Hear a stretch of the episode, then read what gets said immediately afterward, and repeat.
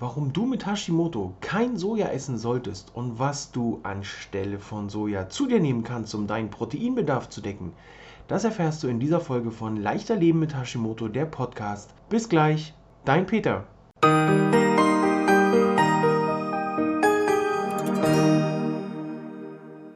Herzlich willkommen zu Leichter Leben mit Hashimoto, der Podcast. Mein Name ist Peter, Peter Gehlmann. Ich bin Gesundheitscoach und begleite Hashimoto-Patientinnen in ein beschwerdefreieres und leistungsfähigeres Leben ohne lästige Gewichtsprobleme. Heute möchte ich mich gerne der Frage widmen, warum kein Soja? Ich werde immer wieder gefragt, Peter, warum kein Soja? Mit Hashimoto ist das so eine Sache mit dem Soja. Erstmal ist Soja schon mal eine Hülsenfrucht. Und mit Hülsenfrüchten wissen wir ja aufgrund von Leaky Gut, dass wir da ein bisschen vorsichtig mit sein sollen. Es ist nun mal so mit dem Soja, dass Soja im Körper reagiert und dieses Protein, dieses Sojaprotein schwer verdaut werden kann in unserem Darm.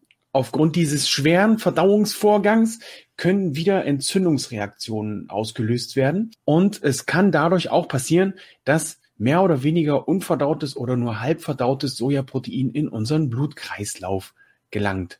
Somit wissen wir jetzt, Sojaprotein ist wirklich eins der am allerschwersten verdaubaren oder verdaulichen, je nachdem, wie man das jetzt nennen mag, Proteine, die wir hier nutzen können für unseren Körper. Da gibt es sicherlich andere Proteine oder Proteinvarianten, die wir nutzen können. Dann haben wir in Soja sogenannte Isoflavone drin. Und diese Isoflavone, die können unter Umständen eine sogenannte künstliche Schilddrüsenunterfunktion herbeiführen. Anders bekannt sind diese Sachen auch als Goitrogene, die sich hier in sojahaltigen Nahrungsmitteln befinden und hemmen so dann, wenn sie an deiner Schilddrüsen, äh, wenn sie sich an deine Schilddrüse anbinden, hemmen sie außerdem auch noch die Aufnahme von Jod, reduzieren deine Schilddrüsenleistung und bringen dich dadurch in eine Unterfunktion.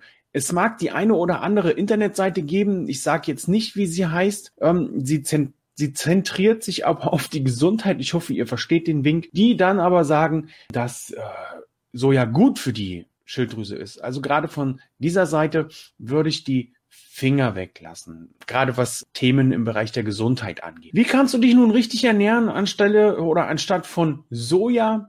Du kannst beispielsweise auf pflanzliche Proteinquellen wie Ölsaaten, Pilze, Gemüse, Algen und Früchte zurückgreifen.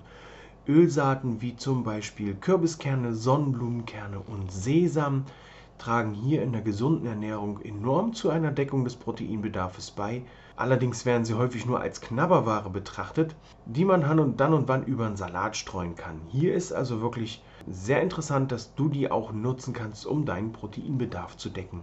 Als weiteres kommen dann Nüsse und Mandeln mit dazu, die hier auch voller hochwertiger Proteine stecken. Dann hast du die Möglichkeit mit Pseudogetreiden, also sogenannte Pseudogetreide wie Quinoa, Amaranth, Buchweizen, dein, dein Eiweißbedarf zu decken.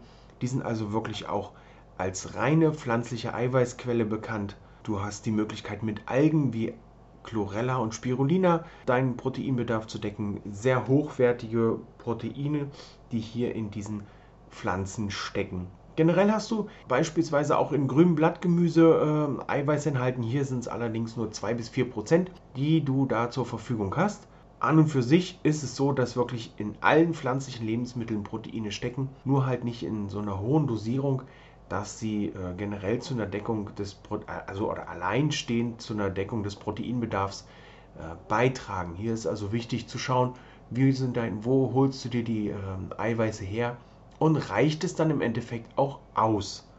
Das war's mit dieser Folge von Leichter Leben mit Hashimoto, der Podcast. Ich wünsche dir noch einen schönen Tag. Tschüss, bis zum nächsten Mal. Dein Coach Peter.